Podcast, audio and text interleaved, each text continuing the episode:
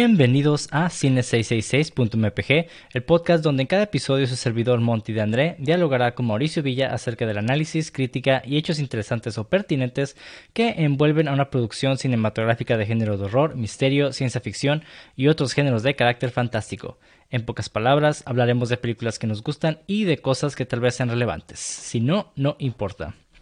Y bueno, el día de hoy Mauricio no nos va a poder acompañar porque no coincidimos con los horarios. Pero esperamos verlo de vuelta en el siguiente episodio cuando hablemos de una película. Que no les voy a decir cuál es por motivos de sorpresa. Y bueno, después de un largo periodo de descanso les traemos un episodio especial que no necesariamente está directamente relacionado con el cine. Hoy vamos a hablar de Vagabond, que es un manga creado en 1998 por Takehiko Inoue y el cual desde el 2015 se encuentra en una pausa. Y cuando digo que no está directamente relacionado al cine, me refiero a que no es una historia que está adaptada al cine, ni siquiera ahí siquiera creo que no hay un anime. Entonces, eh, simplemente es una novela gráfica. Pero algo que me gustó mucho de esta historia, que ahorita lo voy a contar, es el desarrollo de los personajes que tiene y no tanto la trama, que la trama también es muy interesante, pero creo que el enfoque es el desarrollo de los personajes, que para mí es algo muy importante cuando se habla de hacer un guion o se habla de contar una historia.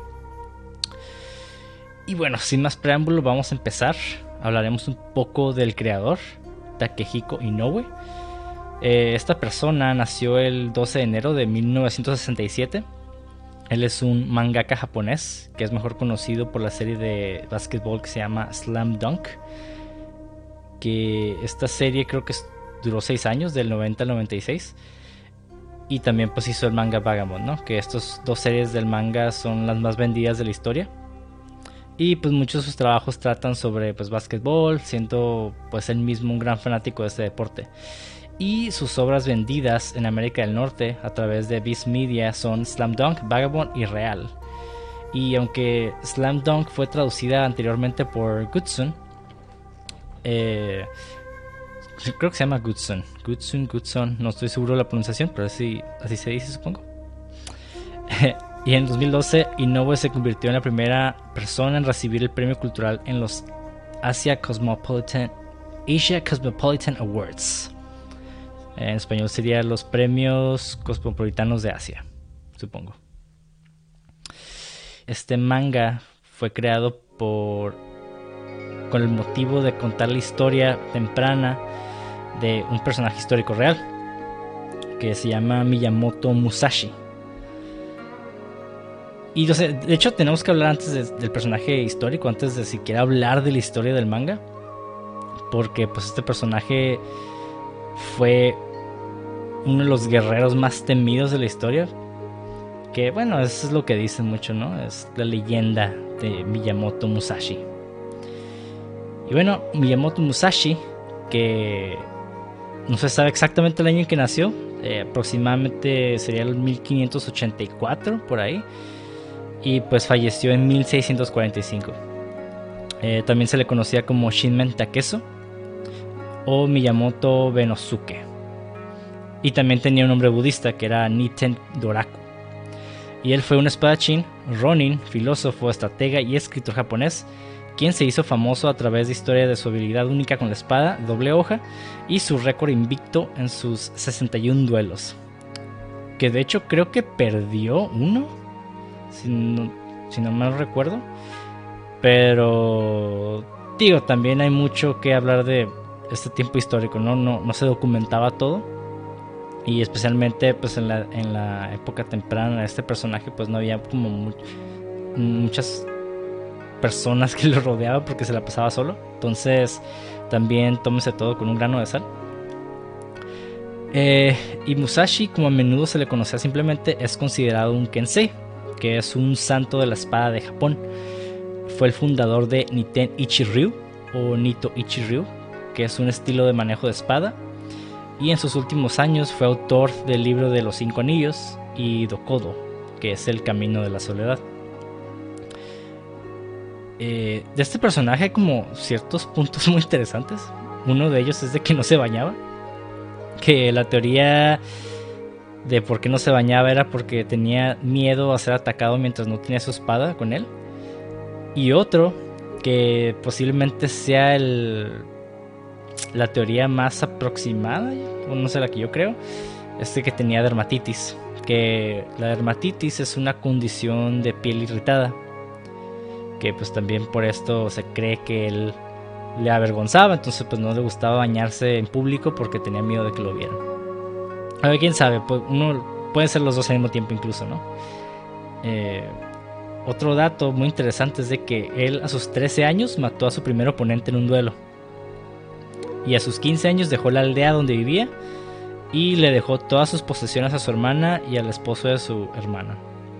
Que pues básicamente se hizo un vagabundo y recorrió, se fue a recorrer el mundo para combatir con pues guerreros super fuertes para él mejorar en su espada y alcanzar este punto donde sería el no creo cómo se le dice, creo que es ah, el invencible bajo los cielos, que esta persona que nunca pierde, ¿no? Que es el guerrero más fuerte. Y otra cosa interesante es de que cuando se habla de la vida de Musashi, usualmente se habla de su vida tardía, cuando ya era considerado una persona digna de aspiración. Y se le veía como un ser iluminado. Por lo que realmente no hay registros precisos de su, vida temprana y pues todo, como dije, es mera especulación. Y ya es en esta etapa donde él enseñó y entrenó con espadas de madera y se dedicó a la pintura y escritura. Y el autor de este manga, adelantándonos al siglo XX, Takehiko Inoue comenzó Vagabond preguntándose cómo era el personaje cuando leía Musashi. O sea, él, le gustaba leer libros de este güey. Y pues empezó a preguntarse, ¿no? De que, eh, ¿qué pedo? O sea, sabemos mucho de él cuando ya está pues en su vida tardía, pero ¿qué pasó con él, no? ¿Cómo es, cómo es que él se enfrentó a esta, digamos, esta juventud? Contra, ¿Cómo se enfrentó al mundo en su juventud? Y cómo llegó a este estado iluminado. Y pues el autor, como ya sabía dibujar, ya sabía dibujar eh, su manga deportivo, pues dijo, ah, pues igual y puedo manejar conceptos un poco más básicos como la vida y la muerte o la condición humana y hacer un, manga un poco más serio, ¿no? Y pues en lugar de retratar la vida posterior de Musashi en su estado iluminado, sobre el que se ha escrito pues muchas veces el autor eligió presentar al joven menos conocido que alcanza ese punto de iluminación cuando viene de un lugar en el que se parece tanto a un animal y en el 2009 afirmó que cumplió su fecha límite semanal gracias a que solo tuvo que dibujar a las personas con sus cinco asistentes dibujando los fondos. Entonces, pequeño fun fact. Y bueno, ahora sí vamos a hablar un poco de la historia de Vagabond, que es a lo que venimos hoy. Y bueno, el manga, la historia del manga comienza en los 1600, eh, después de la batalla de Sekigahara, que fue una batalla muy decisiva en Japón. Ahora, en Japón hubo un chingo de batallas civiles. Entonces, no es como que hubo una gran batalla, hubo muchísimas, pero la batalla de Sekigahara creo que es una de las más documentadas. Y esta historia comienza en los 1600 con dos adolescentes de 17 años que se unieron al bando perdedor. Que uno es Takeso Shinmen y el otro es Matahashi Honiden. Eh, Takeso es el que se eventualmente se convierte en Miyamoto Musashi, en el personaje este. Y estos dos personajes se encuentran heridos en el campo de batalla y perseguidos por cazadores de sobrevivientes. Se las arreglan para escapar y juran volverse invencibles bajo los cielos. Y posteriormente encuentran alojamiento con dos mujeres, pero pronto son atacados por una pandilla tsuki, ah, ¿cómo se pronuncia? Tsujikase. Y en la confusión de la pelea, sus caminos se separan. Takeso decide convertirse en un vagabundo y vagar por el mundo desafiando a sus fuertes oponentes, y Matahashi elige quedarse con las mujeres. Entonces aquí vemos, eh, es como un punto nodal dentro de la historia de estos personajes y cómo uno decide irse por el, camino del guerrero, que es el, personaje principal, y el otro que es el compañero, que es el Samuel de Frodo, básicamente se va por otro lado, ¿no? Y decide quedarse con mujeres. Y como dije al principio, esta historia es muy rica en sus personajes y me gustaría abordar la historia por a partir de cada uno de los personajes. Eh, pues el principal es Miyamoto Musashi, ¿no? Que su otro nombre es Takeso, que es el nombre original, digamos, ¿no? También era muy común que guerreros en esa época eh, agarraran el nombre del lugar donde vienen. Que tengo entendido que Takeso venía de Miyamoto, entonces por eso se puso Miyamoto Musashi. Bueno, es lo que se dice, ¿no? O por lo menos así dice el manga. Entonces, a Takeso, pues cuando va a la guerra y se, y se enfrenta a estos personajes este, criminales, para ese punto ya pues ya se habían encontrado con esas mujeres que les mencioné, ¿no? Entonces Matahashi eh, decide escapar con, con, la mujer pensando que Miyamoto Musashi pues murió en una batalla. Entonces eh, cuando Miyamoto sale de la cabaña de, estas mujeres, ya ha habido combatido a estos seis personajes, Matahashi pues ya no se encuentra ahí, ni siquiera las mujeres. y entonces de ahí es cuando decide él como, ah, pues voy a regresar a la aldea y voy a, y voy a decir a la familia de Matahashi que desapareció, o sea, que, no sabe qué onda. Entonces Miyamoto decide, o Takeso en este entonces decide regresar a su aldea y ahí es este enfrentado por el pueblo, ¿no? Que lo, tachan de cobarde, que por qué dejó que Matahashi y su compañero se muriera, entonces básicamente lo tachan de criminal y lo cuelgan. Lo cuelgan de las manos, no del cuello. Y algo que descubrimos de este personaje al principio es de que realmente el pueblo no lo quiere. Realmente nadie lo quiere, solamente tiene dos amigos, eh, que es Matahashi y una mujer que se llama Otsu, que es de su misma edad.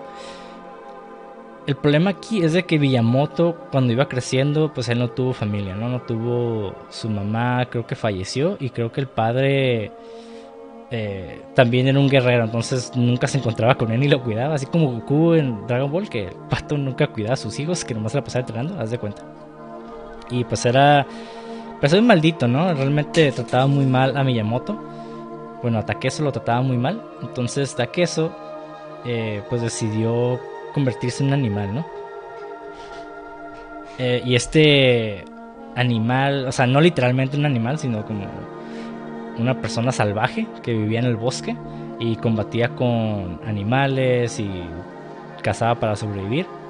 Y pues de hecho eso fue lo que le dio fortaleza, ¿no? Porque ahí es cuando realmente él desarrolló sus sus habilidades como guerrero o más bien sus instintos, porque el vato no tenía técnica, el vato era como dices, un animal. Y el güey cuando peleaba pues no tenía técnica, el vato nada más reaccionaba por mero instinto y era muy rápido y pues por eso ganaba sus batallas. Y por otro lado, Matahashi, su, su amigo, Matahashi pues era un güey completamente pues vivió en casa, ¿no? Un hijo de mami, digamos. Y cuando los dos fueron a la guerra, pues Matahashi eh, para él fue como un impacto muy fuerte. Un shock el enfrentarse con guerreros, mientras que Miyamoto pues estaba en su, en su zona. Como que él, él este, ahí eh, desarrolló realmente esta sed de sangre, digamos, que se venía, que ya venía cargando desde niño. Pero ahí es cuando realmente se vuelve como este guerrero. Eh, no quiero decir como muy desarrollado, pero como ya se vuelve un guerrero en sí. Y bueno, como decía Miyamoto, regresa a su aldea, lo cuelgan. Y Otsu lo visita, ¿no? Como que pues le da pena o, le da lástima que la, gente del pueblo lo trate tan mal, siendo que ella de cierta manera está enamorada de él. Y Miyamoto también tiene sus sentimientos por Otsu. Después, no voy a saltar todos los detalles. Miyamoto escapa gracias a un monje. Y el monje ahí es cuando le cambia el nombre de Takeso a Miyamoto Musashi. Y aquí es cuando realmente empieza la historia de Vagabond, ¿no? Y cuando él, ya por sí solo sale y decide enfrentarse a los más fuertes. Ahora, en la vida real, pues como no hay documentos de esto, lo, nada más se sabe como que los puntos más importantes de las batallas de Miyamoto Musashi, que una fue su encuentro con los Yoshioka, que los Yoshioka es una escuela eh, de guerreros también de, que estaban entrenando con la espada. Y Miyamoto Musashi un día fue y dijo, ah, ustedes son más fuertes, ah, pues yo quiero enfrentarme con todos ustedes, ¿no? Y pues la gente del pueblo que se queda, ¿qué pedo con este güey? Está loco, o sea, este morro, de, creo que tenía como 15, 16, 17 años, eh, se iba a enfrentar con güeyes adultos, ¿no? Que ya llevaban años entrenando y que estaban súper perrísimos. Y pues en el manga Miyamoto decide entrar a la escuela de los Yoshioka y descubre que ahí adentro están eh, las dos cabezas, ¿no? las dos cabezas de, de, la escuela. Pero que como son muy fuertes para él, o más bien así ellos lo perciben, como que no se quieren enfrentar a él. Entonces Miyamoto Musashi se siente como ofendido, entonces decide enfrentarse a, todos a todo el resto de la escuela y termina matando a tres güeyes, ¿no? Y ahí es cuando uno de los hermanos cabezas de, la escuela Yoshioka decide, ¿y sabes qué? Yo me voy a enfrentar a ti. Me quiero, me quiero acordar el nombre de este vato. Del hermano, porque eran dos hermanos. Ah,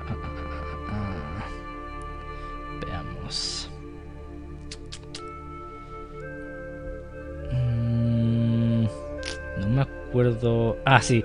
Denshishiro Yoshioka, que ese es el hermano menor, que curiosamente es el más corpulento.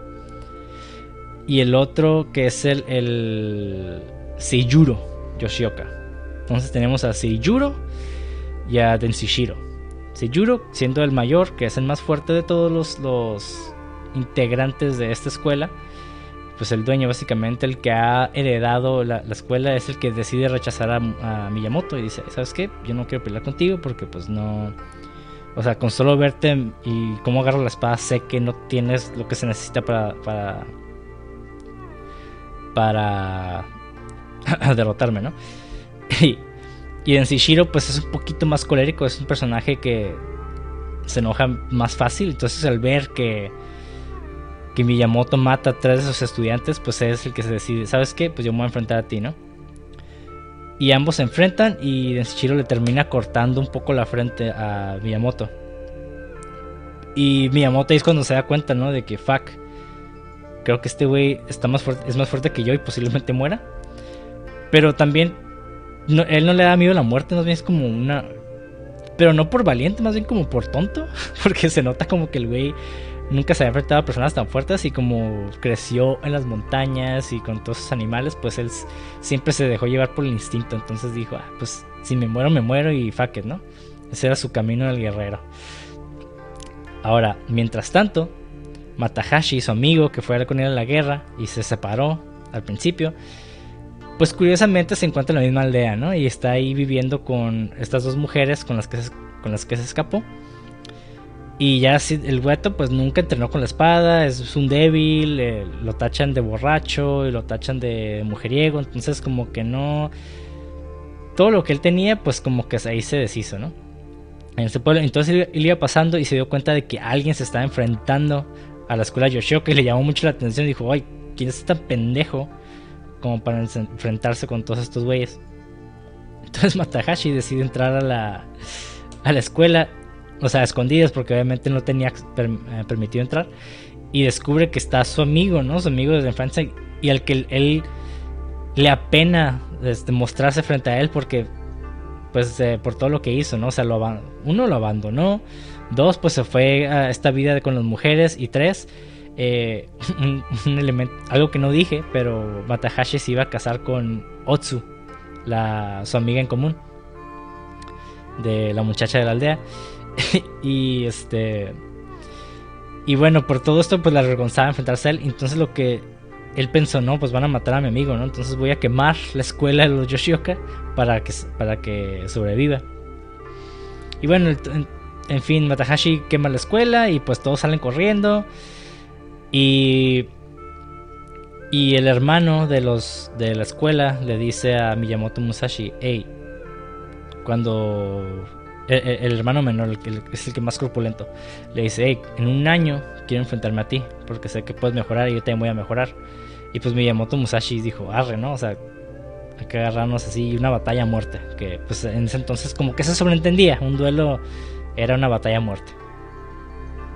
Y ya por fin, este, ya parten y empiezan a buscar a Matahashi porque pues quemó la escuela, entonces lo quieren, lo están buscando para pues matarlo, ¿no? Y de aquí en adelante Miyamoto pues decide ir a enfrentarse con otras personas más fuertes. Y es algo como muy curioso. Mientras más avanza en su, en su trayecto, más vemos su evolución de que realmente esta sed de sangre que tiene eh, va disminuyendo. Y esto es porque para él es, algo, es algo que le dice un viejo, ¿no? En una aldea. Le dice, mira, tú estás buscando ser el más fuerte bajo los cielos. Y lo puedes lograr, pero una vez que lo logres, alguien más va a querer matarte. Entonces vas a estar en constantes duelos a muerte todo el tiempo y tu vida va a ser muerte, que nunca vas a realmente poder vivir.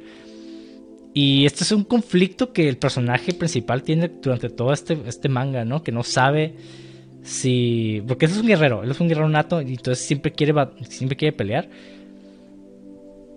Y no sé, es como este conflicto de ideologías, porque por un lado tiene esta idea de de un duelo siempre tiene que ser un duelo a muerte, ¿no? Para, y, si no te matan, pues realmente no perdiste. Y por otro lado, tiene este lado de, de, querer regresar con Otsu, que esta muchacha que Matahashi abandonó y que es su amiga desde la infancia, y como que tiene este apego con ella, ¿no? Y pues tiene este, este constante, este constante duelo en, sí mismo. Y creo que esto es lo que realmente describe este, este manga, esta historia, que todos los conflictos que existen, digo, hay muchos enfrentamientos con espadas, pero el conflicto más importante es el interno. Y eso es algo que un personaje siempre tiene que tener en toda historia. Pero aquí se me hace que está elaborado de una manera exquisita porque pues eh, eh, retoma temas como muy, muy serios temas de vida, muerte, espiritualidad, amor, eh, resiliencia. Entonces, Miyamoto Musashi en este, en este viaje, pues se encuentra güeyes con los que le, agrada, ¿no? este, y pues no los quiere matar y él pues termina pues teniendo duelos con algunos y sí los termina matando. Y y bueno, se encuentra con, un personaje, es, muy importante. Este personaje es igual que él, igual de fuerte, pero él sí tiene técnica y él sí tiene una, una un desarrollo académico, ¿no? Como es un poco más serio, más centrado. Y pues tiene este duelo y pues Miyamoto casi lo mata. Pero ahí es cuando realmente Miyamoto empieza a tener miedo de morir. De hecho, con él es el, sin querer huye. O sea, en, una, en su enfrentamiento, Miyamoto decide huir corriendo. O sea, que, algo que nunca había hecho en su vida. Que es cuando realmente se da cuenta de que la vida pues tiene valor. Y pues seguimos su viaje hasta que nos topamos con la historia de otro personaje muy interesante que yo diría que va a, terminar siendo el némesis de Miyamoto Musashi que es este personaje que se llama Sasaki Kojiro. Pero antes de abordarlo, regresemos un poco a la historia del amigo de Matahashi después de que decide quemar la escuela y huye del pueblo, eh, se encuentra con un cuerpo muerto. Y este cuerpo tiene una... No sé si decirle papiro, pero es como una especie de digamos, un documento, es un documento importante que, que le da legitimidad a, a, la, técnica de espada de una persona. Básicamente como un diploma, pero es un reconocimiento especial por parte de un maestro a un alumno. Y se cuenta con este cuerpo y este cuerpo eh, pues está sosteniendo este documento. Y Matahashi decide agarrar el documento, lo abre. Y en el documento pues está el nombre de la persona de Sasaki Kojiro que para este punto Saki Kojiro es un personaje que igual que Miyamoto muy famoso por enfrentarse a güeyes muy fuertes y pues es muy temido. Entonces Matahashi dice, ah, pues como Kojiro ya se murió, pues ahora yo voy a adoptar ese nombre para yo ser esa persona y alcanzar a mi amigo y ser igual y, ser iguales en, en, términos de, de reputación para yo poder verlo de nuevo. Entonces Matahashi pues decide eh, llamarse a sí mismo Sasaki Kojiro como el nombre del documento. Obviamente este nombre no le pertenecía a él, se lo cambió. Y pues decide vagar por la vida siendo Saki Kojiro, va de pueblo en pueblo. Pero desafortunadamente termina siendo lo mismo que hizo al principio y solamente utiliza el nombre para conseguir bebidas gratis, para, ir, para tener hospedaje gratis, quedarse con mujeres. Entonces el vato realmente nunca desarrolla su técnica de espada, simplemente decide adoptar ese nombre por, el, por la reputación que tiene. Y pues así, ¿no? Entonces eh, está curada porque en este punto, después en un punto del manga, empezamos a ver la historia de un niño. Que este niño nace sin poder oír. Es un niño sordo, es un niño sordo. Entonces no puede oír, no puede... Eh, por el no poder oír, tiene un acercamiento muy cercano, redundantemente, tiene este, este acercamiento con, con, la naturaleza aún mayor, ¿no? Que con otras personas, a diferencia de él. Porque muchos se distraen, ¿no? Creo que también algo que indica la historia de Sasaki Kojiro es de que muchos de los personajes que se desarrollan en, esta historia pues tienden a distraerse muy fácil, ¿no? Como Matahashi o Miyamoto que pues buscan la fortaleza o buscan el placer o buscan otras cosas y Kojiro simplemente está en sintonía con su, entorno, ¿no? Es, eh, él es, él ahora sí que es el vivo ejemplo de, estar viviendo el presente. Y bueno, Saki Kojiro cuando estaba niño fue adoptado por un samurái que no tiene familia. Y el padre no le quiere enseñar a Kojiro el arte de la espada porque en su, en su experiencia personal la espada solo trae tragedia. Y no le voy a hacer la historia muy larga, pero Saki Kojiro pues agarra eh, una espada y empieza a practicar con ella. Y él divirtiéndose, ¿no? Eh, él simplemente empieza a bailar en, la playa, jugando con su espada todos los días, todo el tiempo. Que básicamente empieza a ver la espada como una extensión de sí mismo. Y muchos niños como que lo molestaban. Y uno de ellos, este... Uno de ellos que se vuelve el mejor amigo de Kojiro. Se lo, reta a duelos, ¿no? Y Kojiro siempre le gana a su amigo. Entonces el amigo pues enojado. Que es el típico niño bully del pueblo se termina siendo su amigo, ¿no? Porque dice, ah, pues este güey es más fuerte que yo y lo empieza a respetar. Entonces como que se empieza a aplacar, se empieza a aliviar, ya no es tan bully. Y ya Kojiro empieza a tener una relación un poco más fuerte con este personaje, ¿no? Entonces ambos empiezan a aprender el arte de la espada. El, padre de Kojiro, que no quería enseñarle la espada, originalmente termina enseñándole de una manera muy orgánica, ¿no? Realmente no le enseña como en forma académica, sino Kojiro todos los días ataca a su papá antes de que llegue a su casa, entonces el papá se defiende. Entonces de, esa manera Kojiro aprende de su padre, enfrentándolo todos los días. Y pues termina por convertirse en, una persona súper fuerte. Eh, eventualmente Kojiro decide partir con otro personaje que ya no voy a mencionar porque son demasiados personajes, pero Kojiro decide irse del pueblo para perseguir este esta vida de guerrero y se va. Y el otro, y su amigo, el amigo de Kojiro, el que solía ser el bully del pueblo, recibe, recibe un, un documento del padre de Kojiro y le dice, ah, quiero que le des esto a mi hijo. Porque ya, o sea, lo voy a reconocer como estudiante de mi escuela para que, para que él herede el, ahora sí que la técnica de la espada y X, ¿no? Y el nombre. Y ya pues el amigo de Kojiro se va con ese documento y pues tan tan tan es el que termina falleciendo y el que termina encontrando a Matahashi eh, con el documento en mano. Entonces, Kojiro, la entidad que Matahashi le robó, realmente es una persona que sigue viva y sigue pues deambulando así como Miyamoto Musashi.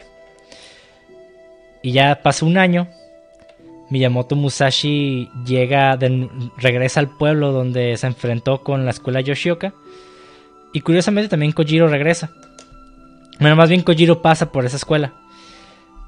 Y Miyamoto Musashi pues se va al...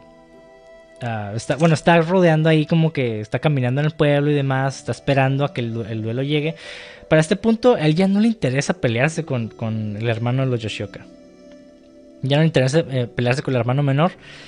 ¿Por qué razón? Porque ya él alcanzó como un nivel un poquito más, no diría espiritual, pero ya su, su de sangre es mucho menor. Entonces ya le parece, ya le parece absurdo enfrentarse a él porque sabe que lo va a matar. O sea, no, básicamente nada más va a ir a matarlo. O sea, el vato evolucionó tanto que sabe que sabe que su técnica es tan superior que nomás va a ir a matarlo. O sea, él, ni siquiera ya lo ve como un enfrentamiento, lo ve como lo voy a ir a matar.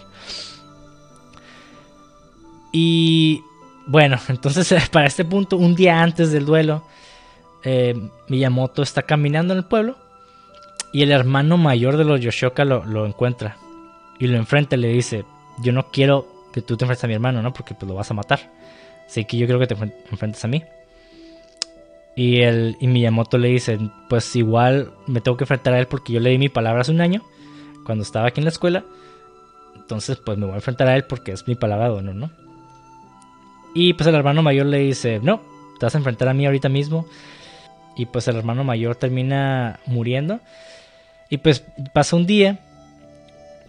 Y antes del duelo, Miyamoto está en su. Digo, en este, digamos, hotel, no sé, no sé cómo llamarle, está en una casa, ¿no? Una casa ajena, una especie de hotel. Curiosamente es la misma casa donde Kojiro se está quedando. Este otro personaje que es, que es sordo y que tiene la habilidad, una habilidad muy avanzada de la espada.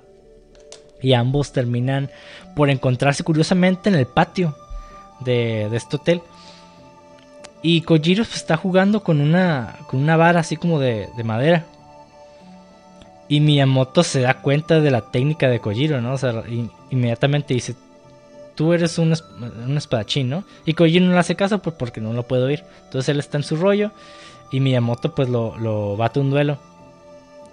Y solo observando pues Miyamoto empieza a, a aprender esta técnica con, con un palito, una rama de un árbol y tiene una batalla con cada uno con una, una rama de árbol. Y no sé, es, es uno de esos momentos como muy bonitos, donde la técnica de cada uno se ve.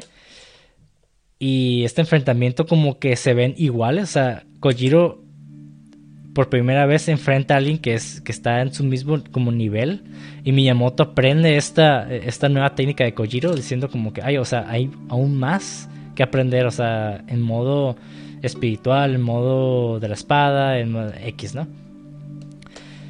Y pues termina. Eh, y en uno de esos, como que Miyamoto pues lo quiere enfrentar. Pero dice, no, todavía no, porque tengo que enfrentarme a este otro güey, ¿no? Y ya pues terminan su delito y luego Miyamoto Musashi termina agarrando su espada y se va a la, a la escuela, donde ya lo está esperando toda la escuela Yoshioka.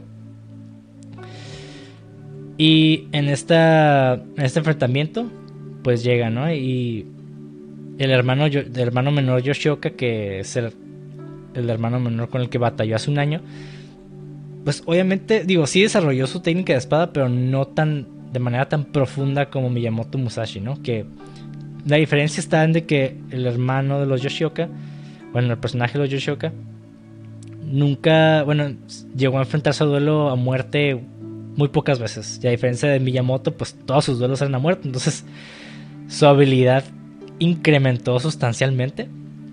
Y cuando llegaron a, a este enfrentamiento, eh, pues Miyamoto terminó acabándolo súper rápido. Y es, y es, algo, triste, ¿no? Porque vemos que toda la escuela pues se siente súper defraudada por, por el, el la cabeza de la escuela y pues por este güey que vino hace un año y nada más vino a matar a tres de ellos y pues para ellos fue como una injusticia, ¿no? Entonces, después de aquí, cuando Miyamoto está yéndose de, del, del pueblo, descubre que la siguiente cabeza de la escuela Yoshioka decide conspirar en contra de Miyamoto y entonces dice, vamos a juntarnos todos nosotros que eran alrededor de 60 espadachines vamos a juntarnos todos nosotros en la salida antes de que Miyamoto salga y, lo, y le hacemos una emboscada y entre los 60 lo matamos. O 70, no me acuerdo cuántos serán. 60 o 70. Digamos 70 por, para más drama, ¿no? y entonces este... Miyamoto curiosamente está en un árbol y está oyendo esta conversación, ¿no? Y se queda como que, ok, ¿qué pedo? O sea, el vato está descansando en el árbol, ¿no? Y el vato empieza a oír nada más que, que toda la escuela y que lo quiere matar. Y Miyamoto dice, no, pues me, voy a ir de aquí antes de que me vean. Pero en eso, este otro lado de él, que es la parte que está sedienta de sangre, lo, le dice, de cuenta como que le, le susurra al oído, hey, pero esta es tu oportunidad, es tu oportunidad para, para realmente ver hasta dónde puedes llegar, hasta dónde tiene tu habilidad de la espada, ¿no? Y ya como que el vato decide quedarse y termina él emboscando a, los 70 de, de la escuela de los Yoshioka. Ellos están esperando como una especie de campamento. Y en la noche Miyamoto los empieza a atacar uno por uno. O sea, sin que se den cuenta, llega y empieza a matarlos. No importa si no están preparados. Empieza a masacrarlos uno por uno. Y. Y pues cuando se dan cuenta, pues empiezan a atacarlo de varios, ¿no? Pero. Eh, no sé, está, muy cool esa parte del manga porque claramente él sabe que no puede matar a todos. Entonces decide agarrar de dos en dos o de tres en tres, uh, trayéndolos, él, estando en constante movimiento. Entonces de esta manera pues logra acabar con todos y termina acabando también con la cabeza ¿no? de los Yoshioka. Y la cabeza de los Yoshioka en este punto pues termina... Está muy raro, ¿no? Porque el manga también tiene este lado medio sobrenatural donde estas personas que han alcanzado casi la divinidad pueden salirse de su cuerpo. ya se está raro. la cabeza de los Yoshioka en este punto, o sea, ya dejando de lado a los hermanos que ya fallecieron, él termina por atormentar a Miyamoto después de, esta muerte. O sea, básicamente la, gente lo empieza a ver como, como un demonio.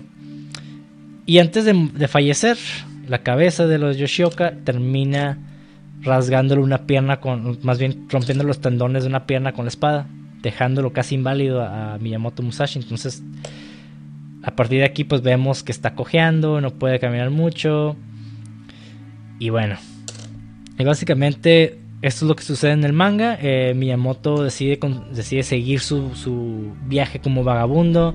Tiene estas introspecciones muy chingonas que más que nada habla sobre, sobre qué significa vivir, qué significa morir, y para él lo que es ser invencible bajo los cielos, ¿no?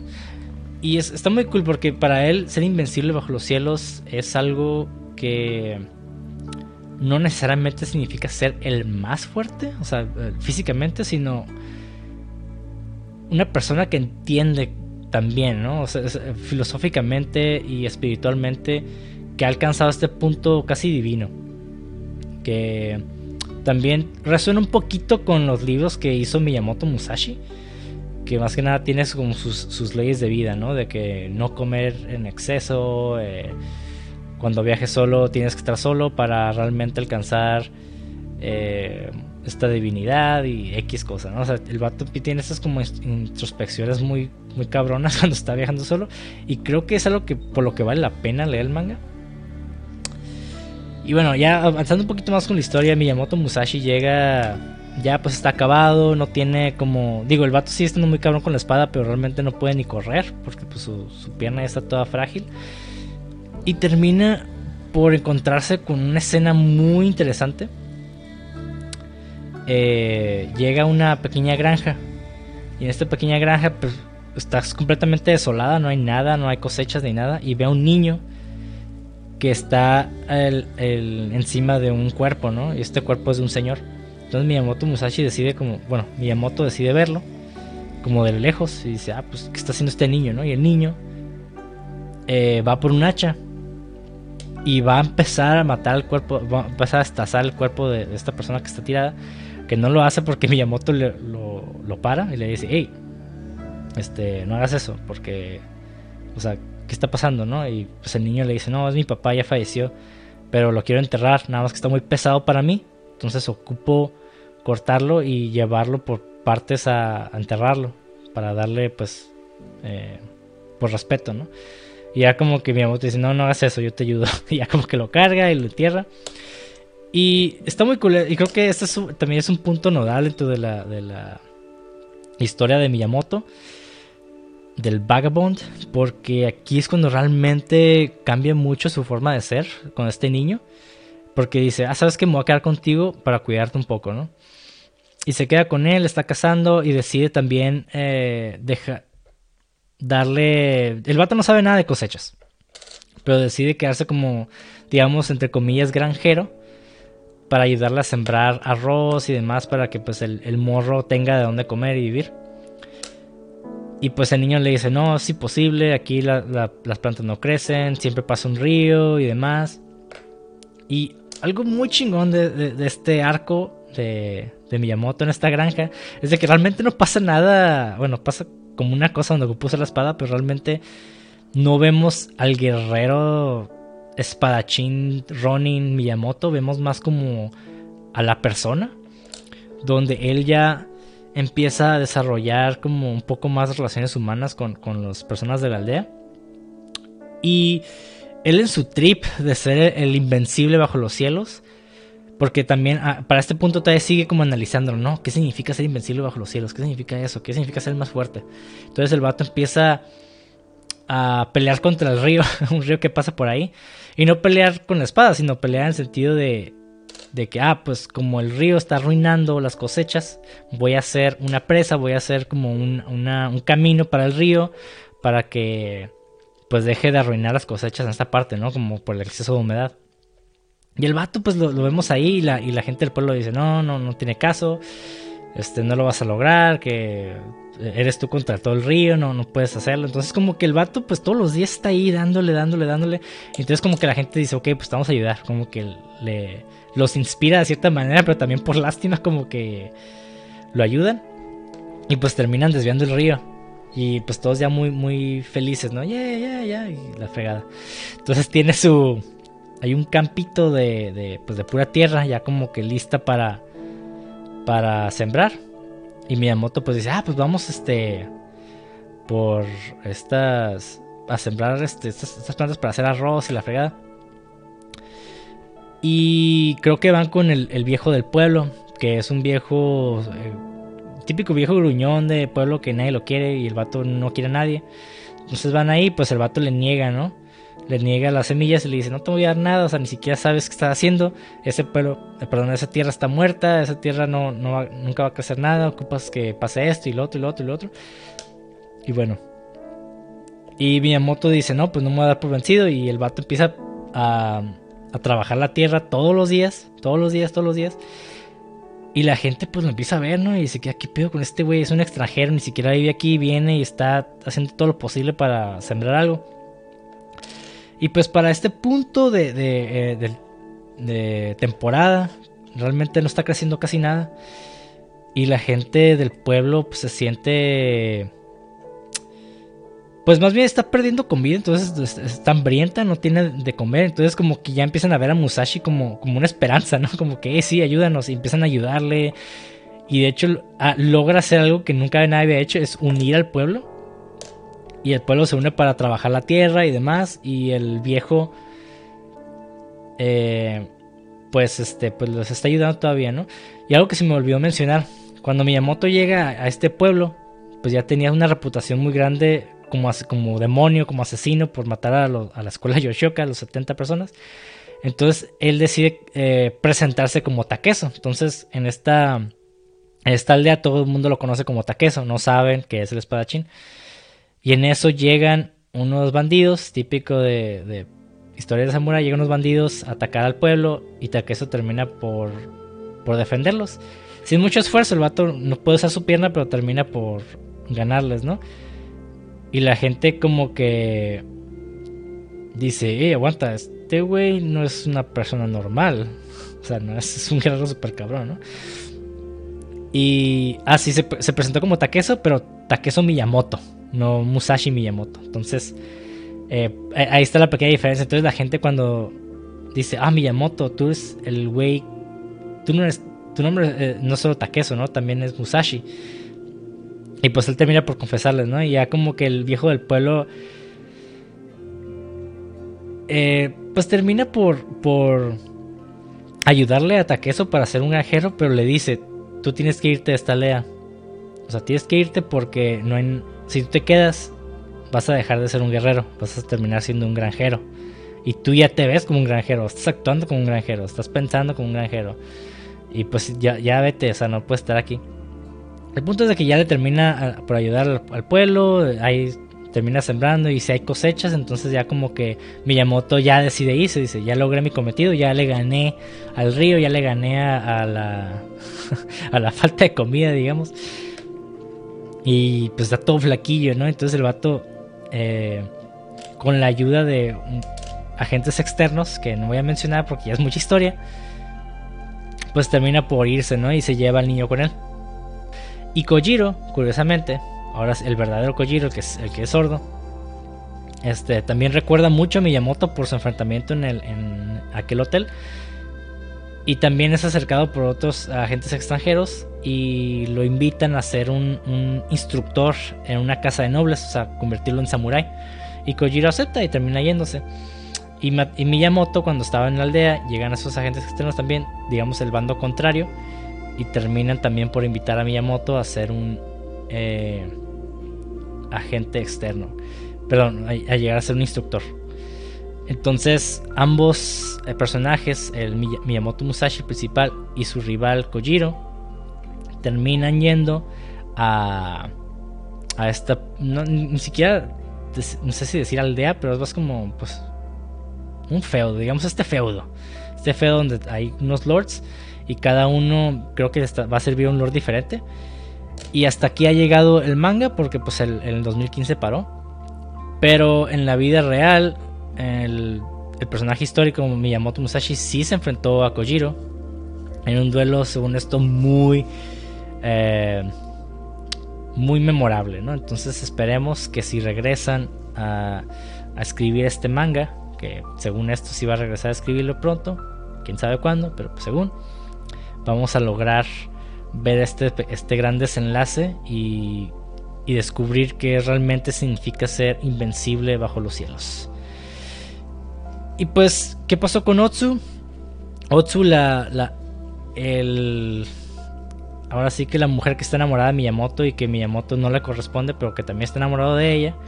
¿Qué pasó con ella? Pues ella, curiosamente, pues lo siguió por mucho tiempo, eh, encontró eh, hospedaje, no, bueno, más bien empezó a servirle a un, a un lord que es que curiosamente él sí es, era invencible el invencible bajo los cielos.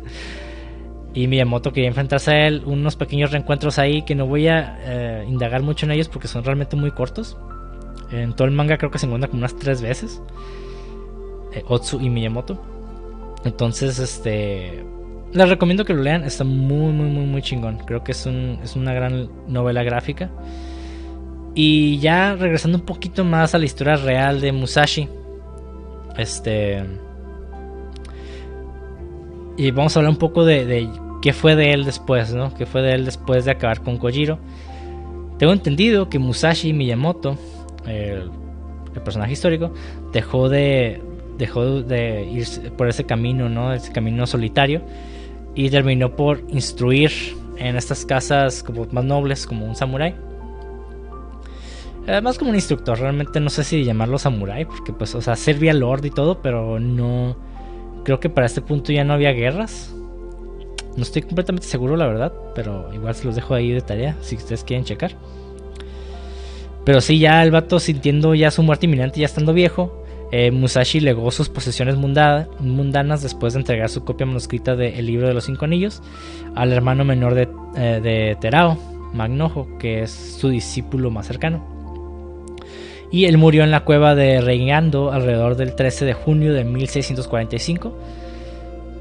Y la Hyoyo Senshi Denki describió de su fallecimiento de esta manera. En el momento de su muerte, él mismo se levantó, le apretaron el cinturón y le pusieron su wakizashi. Se sentó con una rodilla levantada verticalmente, sosteniendo la espada con la mano izquierda y un bastón con la mano derecha. Murió en esta postura a la edad de 62 años. Los principales vasallos del Lord Hosokawa y los otros oficiales se reunieron y llevaron a cabo la ceremonia minuciosamente. Luego instalaron una tumba en el monte Iwato por orden del señor.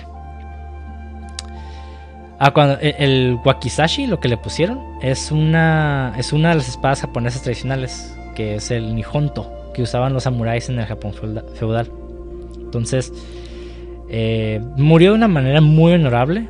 O sea, el, vato pues dejó libros, dejó un legado muy grande en, su técnica de espada, también pues con sus alumnos. Antes eh, los alumnos no solamente les enseñaban, era como casi casi familia. Entonces era, eh, no sé, está, está muy cool el cómo terminó pues su, su trayecto como guerrero. Y pues él murió de lo que se cree que es un cáncer torácico, murió en paz después de terminar el texto Dokodo, que es el, libro El Camino a la Soledad, que estos son 21 preceptos sobre la autodisciplina para guiar a las generaciones futuras. Entonces, con esto finalizamos un poco la historia de Vagabond. Si los revolví con todos los nombres y demás, me disculpo porque pues, es una historia un poquito complicada por todos los personajes que tiene. Realmente omití muchos. Y no, no en el sentido... Porque sí son personajes muy importantes los que omití, pero también, o sea, hablaría horas y horas de, de esta historia por mencionar a todos los personajes. Pero yo creo que estos son los principales. El, pues, Miyamoto, obviamente. El amigo, que tiene un impacto muy fuerte dentro de la historia, pues es el que la cuenta. Eh, Otsu, que es pues la amada, y el rival, ¿no? El rival eh, Kojiro, Kojiro, ¿cómo se llama? Kojiro. Y este, y obviamente pues lo Yoshioka, ¿no? Que es que este punto de, de, cómo acabó con toda esa escuela, pues está súper mamón. Pero pues es parte de, de, la leyenda de este personaje, ¿no? Que también se supone en la vida realiza algo similar. Mm, creo que él no mató a 70 personas, pero sí mató a muchos de esa escuela. Eh, y ya, pues todo lo que se cree que hizo también, pues está muy de pues, cosas de boca en boca, algo que él, él dijo de sí mismo. Como dije, no hay documentos al respecto. Pero es muy interesante leer esta historia. Eh, creo que es uno de los pocos mangas que realmente sí recomendaría que leyeran arduamente, aparte del de Berserk, obviamente. Pero muy interesante. Y bueno, con esto los dejo.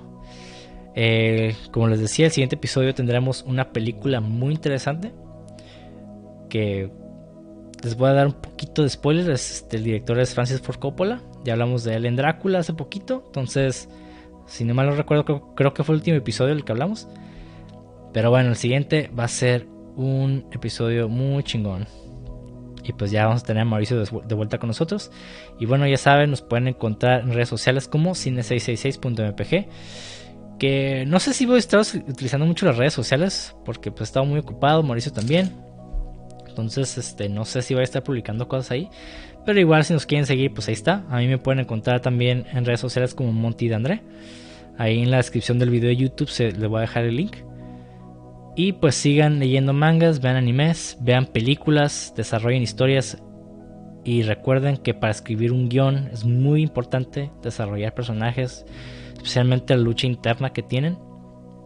Eh, como vieron aquí, pues realmente la historia del camino del guerrero casi casi termina siendo un MacGuffin. Este, este elemento que no es tan importante. Lo que importa es más que nada este crecimiento interno. Esta. No quiero llamarle dualidad, pero pues básicamente ¿no? esta dualidad del guerrero, que es eh, el afán por, por, involucrarse en temas de muerte, pero también eh, encontrar cierta verdad en la vida. Y pues no sé, ahí les dejo, eh, les dejo en los comentarios ahí que ustedes escriban lo que quieran. Eh, díganme qué opinaron del episodio. Se sintió raro sin Mauricio. Ahí díganme. Ah, ¿Qué opinan? ¿Qué quieren hablar en el siguiente episodio especial? Eh, también nos pueden decir o ofrecer una película tal vez. No sé, ahí pueden poner lo que quieran en los comentarios. Denle like, suscríbanse compartan por favor. Y bueno, con esto ya los dejamos. Alabado sea Felipe Negro y adiós.